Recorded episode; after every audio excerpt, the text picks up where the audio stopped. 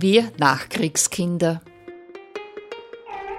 Menschen erzählen von ihrer Kindheit und Jugend in der Nachkriegszeit. Eine Sendung von Eva Schermann mit ehemaligen Nachkriegskindern.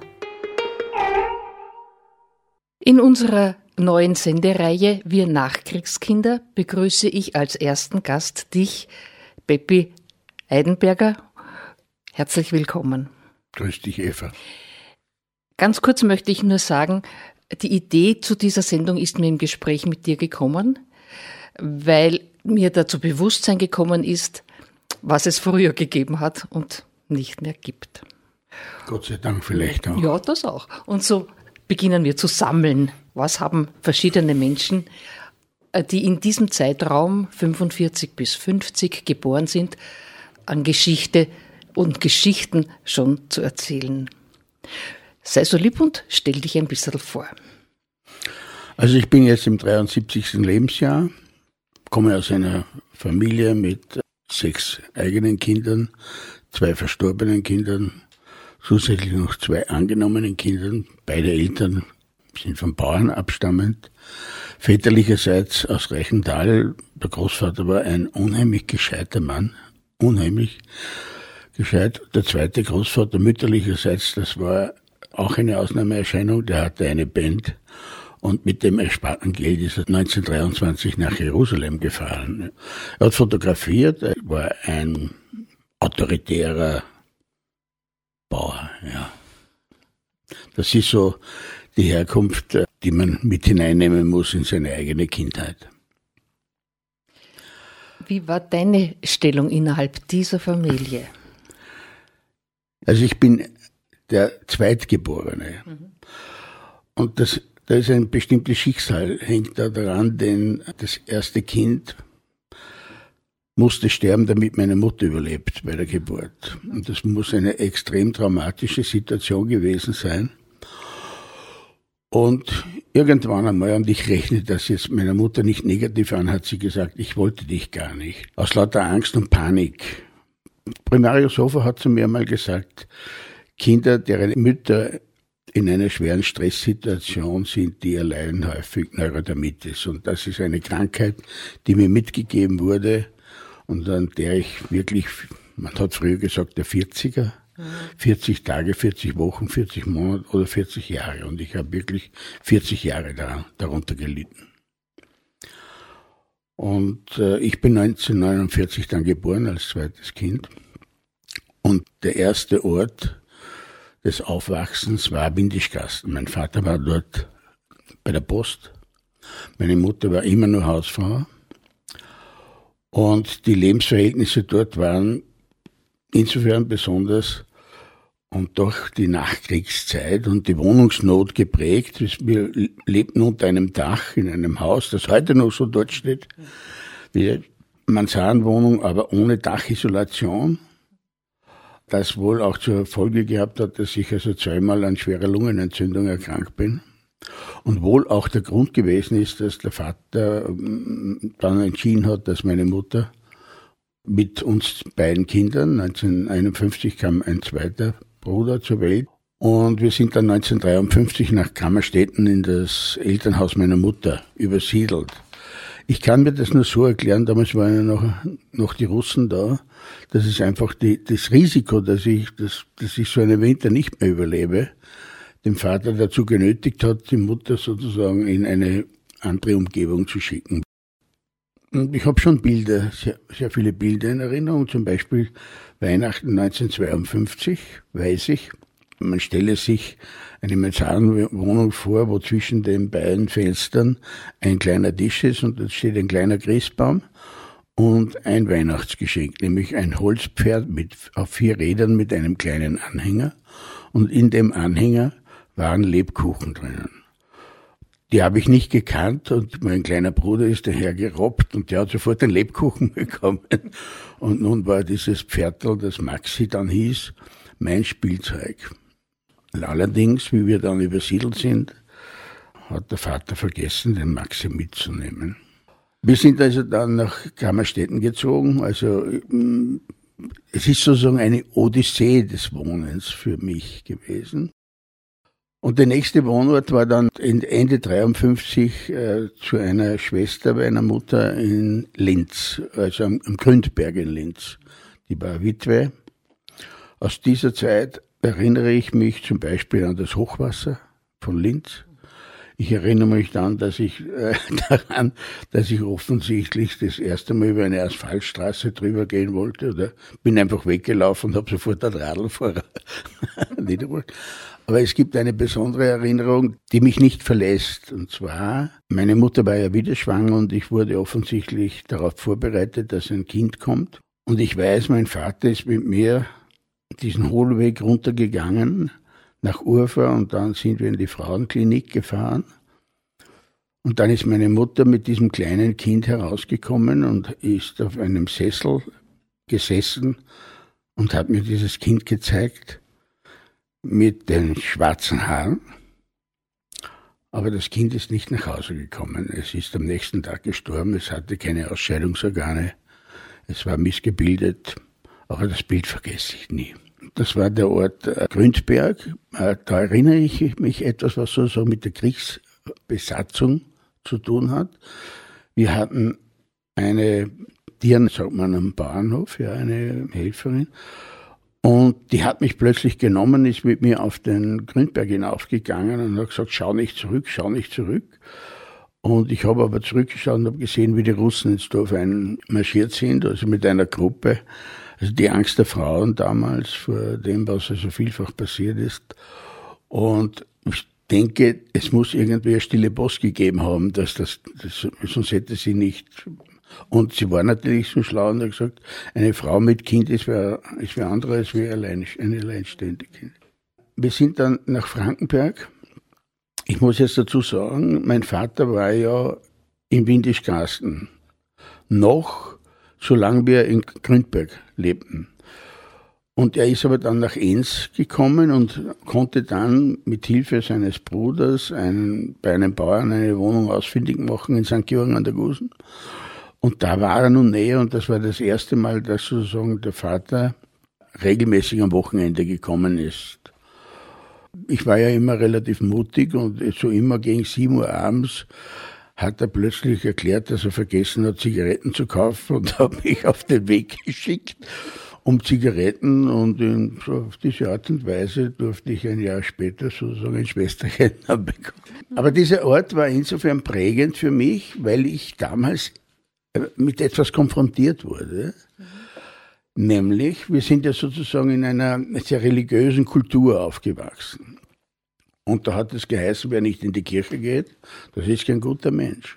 Und dieser Bauer ist nicht in die Kirche gegangen und hat aber meinen Eltern als Zins für das Leben in diesen zwei Räumen nicht mehr verlangt als elf Tage mithelfen am Bauernhof. Das war, der Vater hat es gar nicht glauben können. Und meine Mutter hat natürlich immer wieder mitgeholfen und ja, das ist natürlich viel Nahrungsmittel. Die Familie hatte sehr viel Unglück. Eine Tochter hat mit 16 Jahren Lähmungen bekommen, ist, ist lange im Krankenhaus gewesen. Man muss das im Kontext sehen, dass es keine Versicherung gab. Und die Lebensverhältnisse waren so, es war praktisch ein Raum. Dann hat es einen ganz kleinen Raum gegeben, wo äh, ein Stockbett drinnen war. Dort haben meine Bruder und ich geschlafen. Und ich habe immer nächtens die Lichter des Senders von Kronsdorf gesehen. Und keine Toilette, das war unten ein Holzschaff. Einfachste Bedingungen, aber Nahrungsmittel waren damals sehr teuer. Und dadurch, dass sie so viel bekommen hat, meine Mutter, und der Sparsamkeit und der Fleiß des Vaters, konnten sie so viel Geld ersparen, dass sie dann in Enns im Jahre 1956 eine Eigentumswohnung ich erinnere mich daran, an zwei Dinge noch, oder an drei Dinge muss ich jetzt sagen. Neben uns äh, lebte ein Holzschuhmacher, hat nur einen Raum.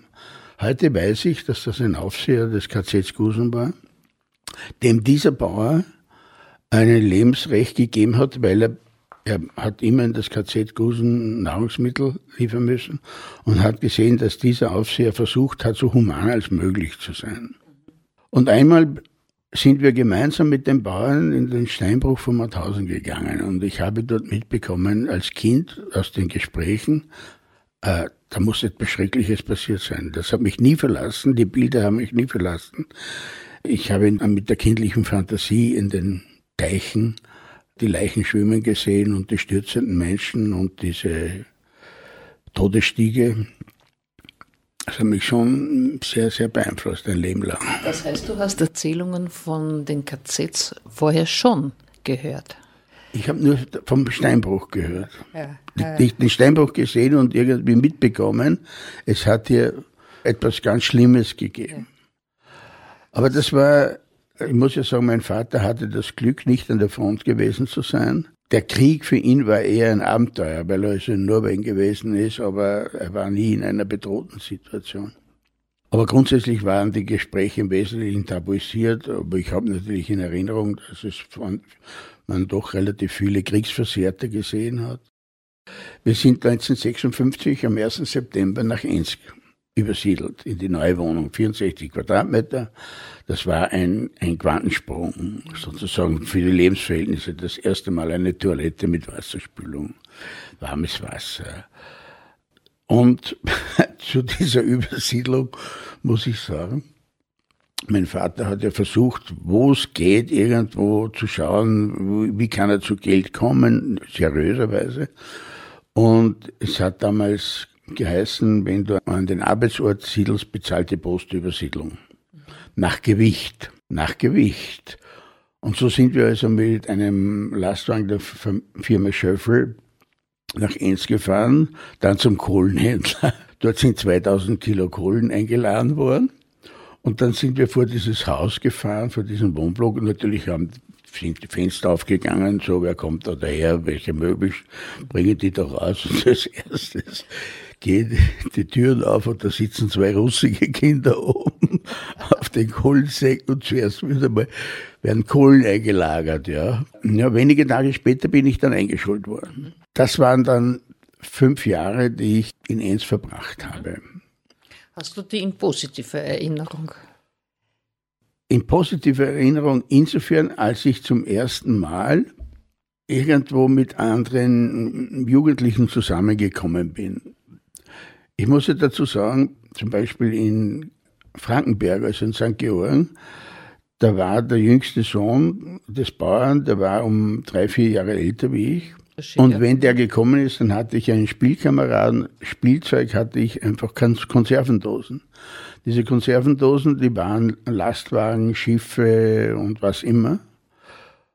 Und da muss ich etwas dazu sagen. Äh, ich glaube, dass eine Mangelgesellschaft Kreativität und Fantasie die Bilder im Kopf sind die Wirklichkeit. Und ich denke, wenn ich heute sehe bei meinem Enkelsohn die Perfektion des Spielzeugs und auf der anderen Seite aber doch das Kreative, das in dem Gehirn drinnen spielt, wenn er seine Fantasie walten lässt. Ein Mangel muss nicht immer sich negativ auswirken. Und ich denke, es ist schon etwas geblieben in mir, ich möchte gerne Dinge haben, die man noch reparieren kann und wo man mit Kreativität sozusagen Lösungen sucht. Zu eins muss ich sagen, da hat es die Familie Dr. Kneifel gegeben. Dr. Kneifel war dort Arzt, der hatte zehn Kinder. Und die waren also einige Häuser weiter von uns und dort ist es rund gegangen. Georg, ich nenne jetzt seinen Namen, das war so ein richtiger Rabauke. Und da hat es Situationen gegeben, wie Dr. Kneifel hat zu seinen Kindern gesagt, der halbe Garten, diese Hälfte des Gartens gehört euch und diese Hälfte des Gartens bitte die, die Lots verschont, ja. Aber wir haben also wirklich genau in seiner Hälfte eine Schottergrube ausgehoben und haben den Schotter verkauft in der Umgebung. Und dann kommt er daher und die schlägt die Hände über den Kopf zusammen. Ich hab euch doch gesagt. Eine Erinnerung habe ich, fällt mir jetzt ein. Er ist immer VW gefahren. Und er ist nach Traun zu einer Feuerwehrübung gefahren. Vorne er, seine Frau plus ein Kind. Hinten fünf Kinder auf der Rückseite. Und ich bin hinten gesessen, dort, wo beim VW der Koffer also das Auto muss auf allen Vieren. Und so sind wir also nach Inns gefahren. Ich bin damals in den Sommerferien aus der Kost gekommen. Aus der Kost gekommen heißt, wohin geschickt werden, um dort zu arbeiten. Und so mit neun Jahren bin ich nach Reichenthal zu einem Bauern in Miesenbach und musste dort einen Monat mitarbeiten. Mit dem Geld, das sich die Eltern dabei erspart haben und haben sie sozusagen, das haben sie dann noch unterstützt. Und ich bekam dann das erste Fahrrad, ein gebrauchtes Fahrrad. Das hat meinen Radius, Bewegungsradius natürlich wesentlich erhöht. Gleichzeitig ist 1956 auch meine Schwester noch geboren, die Martha, und ein Jahr später die Lise. Und das war zu Weihnachten, am 22. Dezember ist sie geboren und ich, ich wurde ausgelagert nach St. Georgen über diese Zeit. Und als ich zurückgekommen bin, stand am Tisch im Kinderzimmer ein Weihnachtsbaum und als einziges Weihnachtsgeschenk gab es ein Flanellhemd. Und da war mir schon bewusst, dass Armut schon trotz allem noch im Haus ist. Und da gibt es dann schon diese Wahrnehmung der Differenz zwischen Arm und Reich. In Enns haben die Gablonzer gelebt. Und es war so, äh, ich war immer einer der drei besten Schüler. Bei einer Zeugnisverteilung in der zweiten Klasse war das, ich weiß es, haben die Gablonzer der Frau Lehrerin Blumenstöcke gebracht. Und ich habe so eine Wut gehabt, weil ich wusste, ich hätte auch gerne meiner Lehrerin einen Blumenstock gebracht, aber ich brauche meinen Vater gar nicht zu fragen. Und ich habe so eine Wut gehabt. Und am nächsten Tag war dann das Klassenfoto und ich habe mir die Haare oben selber noch abgeschnitten und habe nur eine, eine kurze Klotthosen, so hat es damals geheißen. Leute meines Alters wissen, was das war angezogen und da ist, auf diesem Klassenfoto sitzt jetzt einer dort, der sozusagen ja, also nicht sehr gut bekleidet ist, während da hinten die Klappernzer Söhne in bester Bekleidung um sind. Das war natürlich Abenteuer auch, ja. Ich hab, wir haben in den Donauauen gespielt, ich bin Eis, Eisplatten gefahren, ich konnte nicht schwimmen, aber wir sind im Winter Eisplatten gefahren. Einmal bin ich einbrochen und bin nur mit einem Stiefel reingekommen und habe also sicherlich zwei Fotzen abbekommen. Für das. Es war, äh, heutzutage würden alle die Hände zusammenschlagen und äh, es war halt so. Oder aber ich musste auf meine Geschwister aufpassen.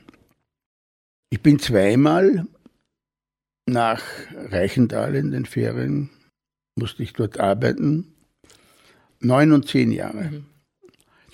Und beim zweiten Mal war es so, ich weiß noch genau, ich musste mit dem Fahrrad nach Reichenthal fahren, um etwas zu holen.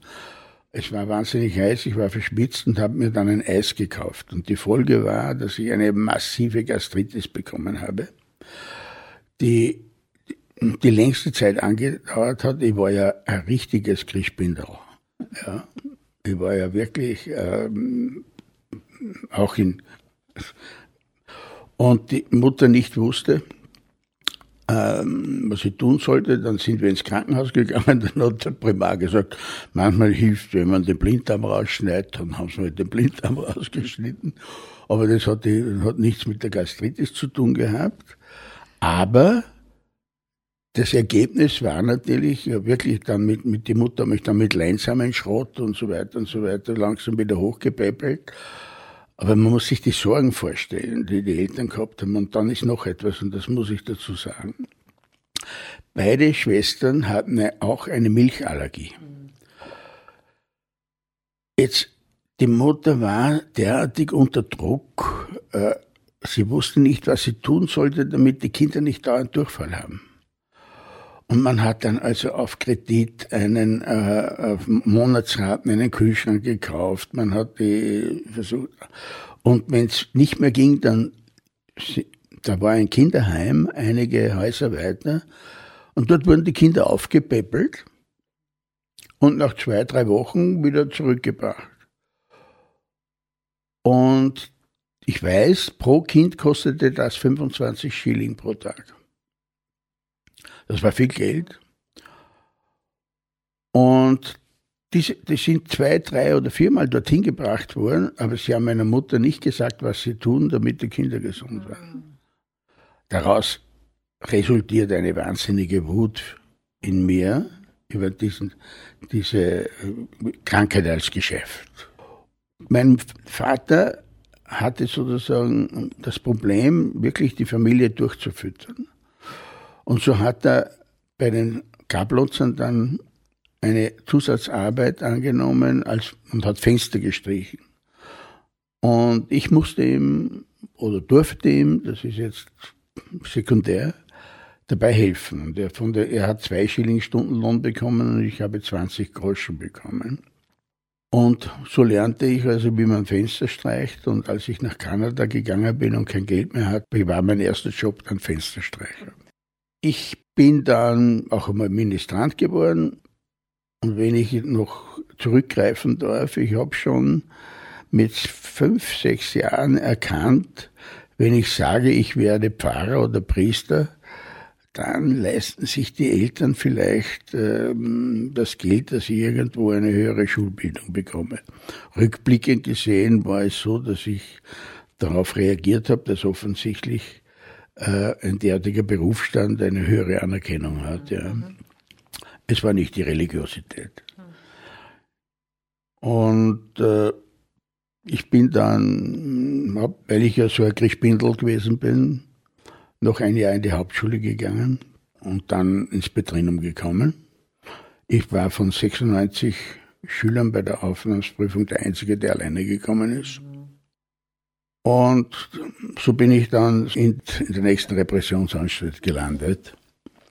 Nämlich dahingehend repressiv, weil ein Leben in einem Internat, 45 Leute in einem Schlafsaal, mit einem streng geordneten mm, System ja, und gleichzeitig dem religiösen Druck, der erzeugt wurde, mit einer Angst gekoppelt war, wenn man sich nicht, äh, wenn man so früh in der Kirche aufsteht, könnte das Anlass sein, dass man die Schule verlassen muss. Es war also immer so eine latente Angst da, gegen die ich mich erwehrt habe und schon in der zweiten Klasse verkündet habe, ich werde kein Geistlicher.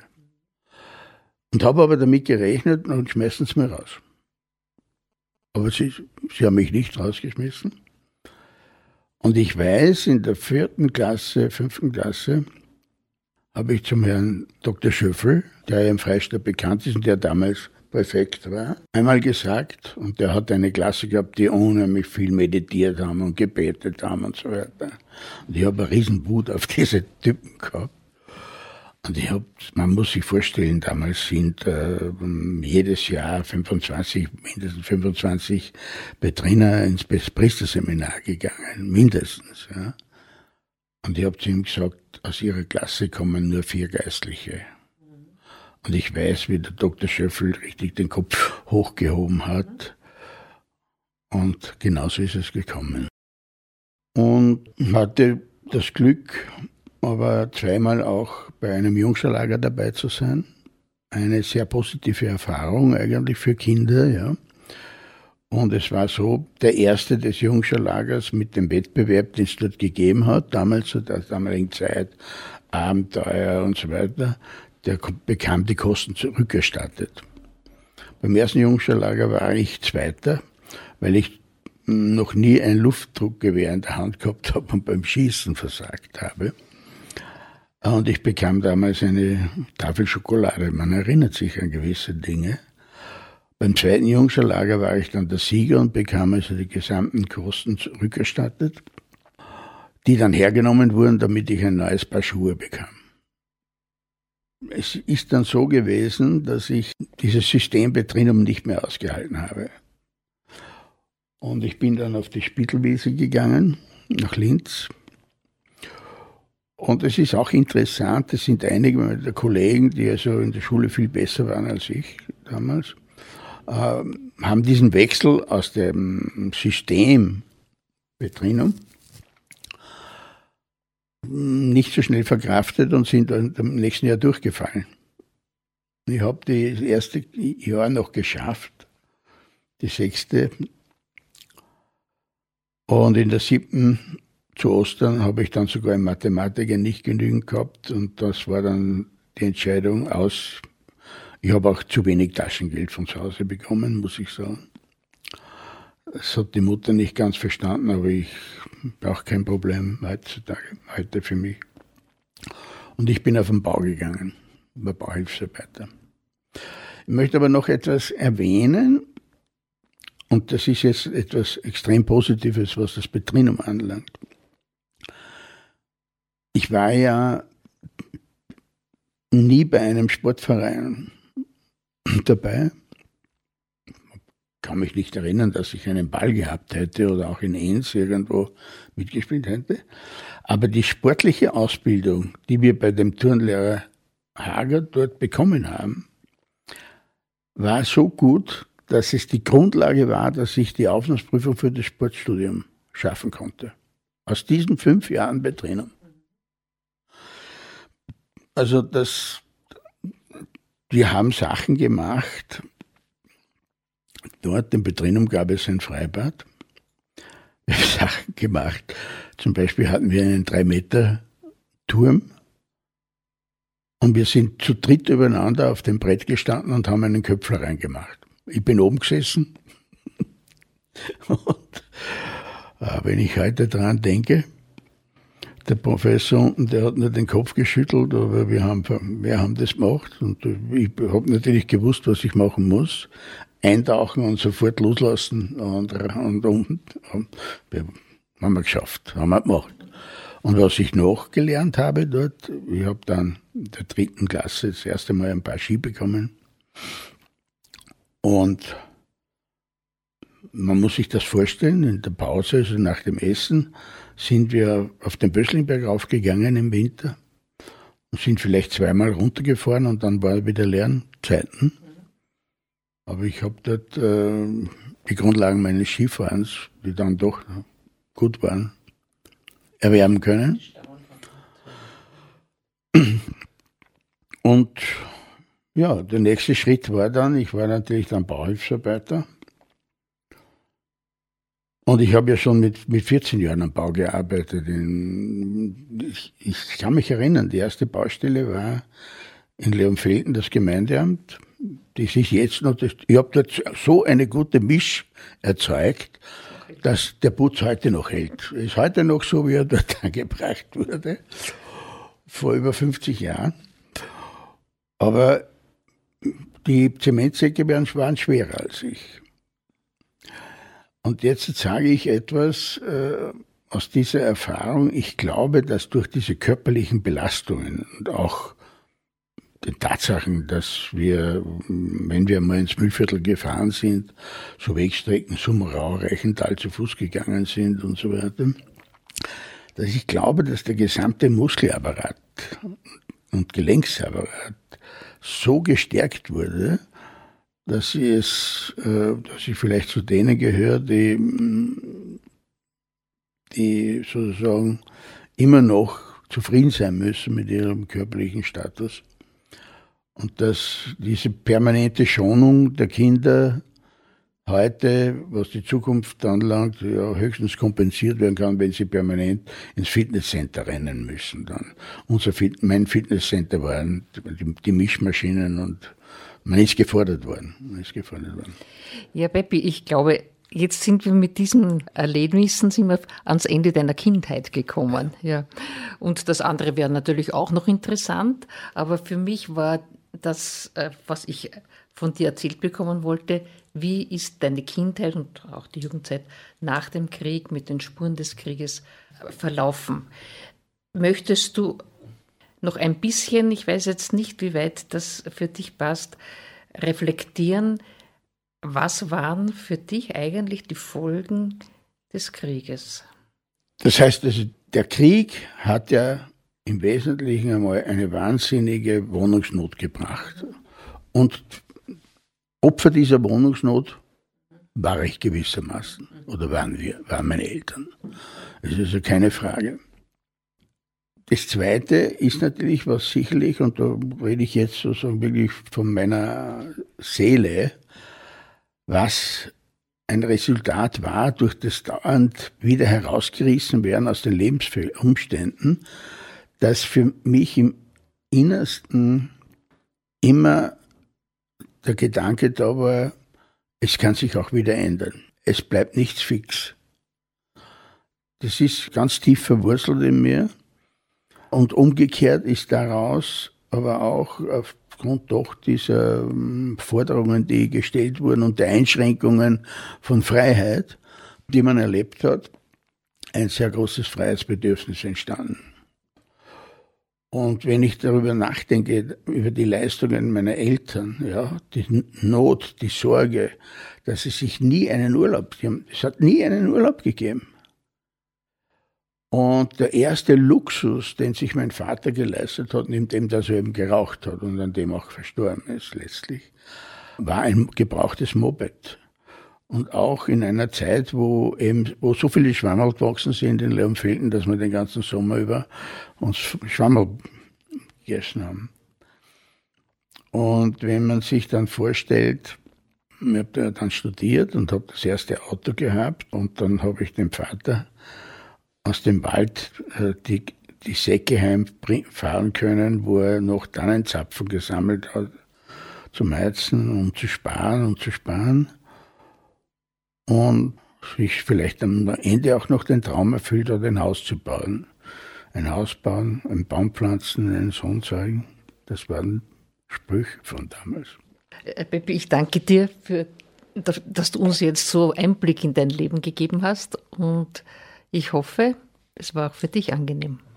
Herzlichen Dank jedenfalls.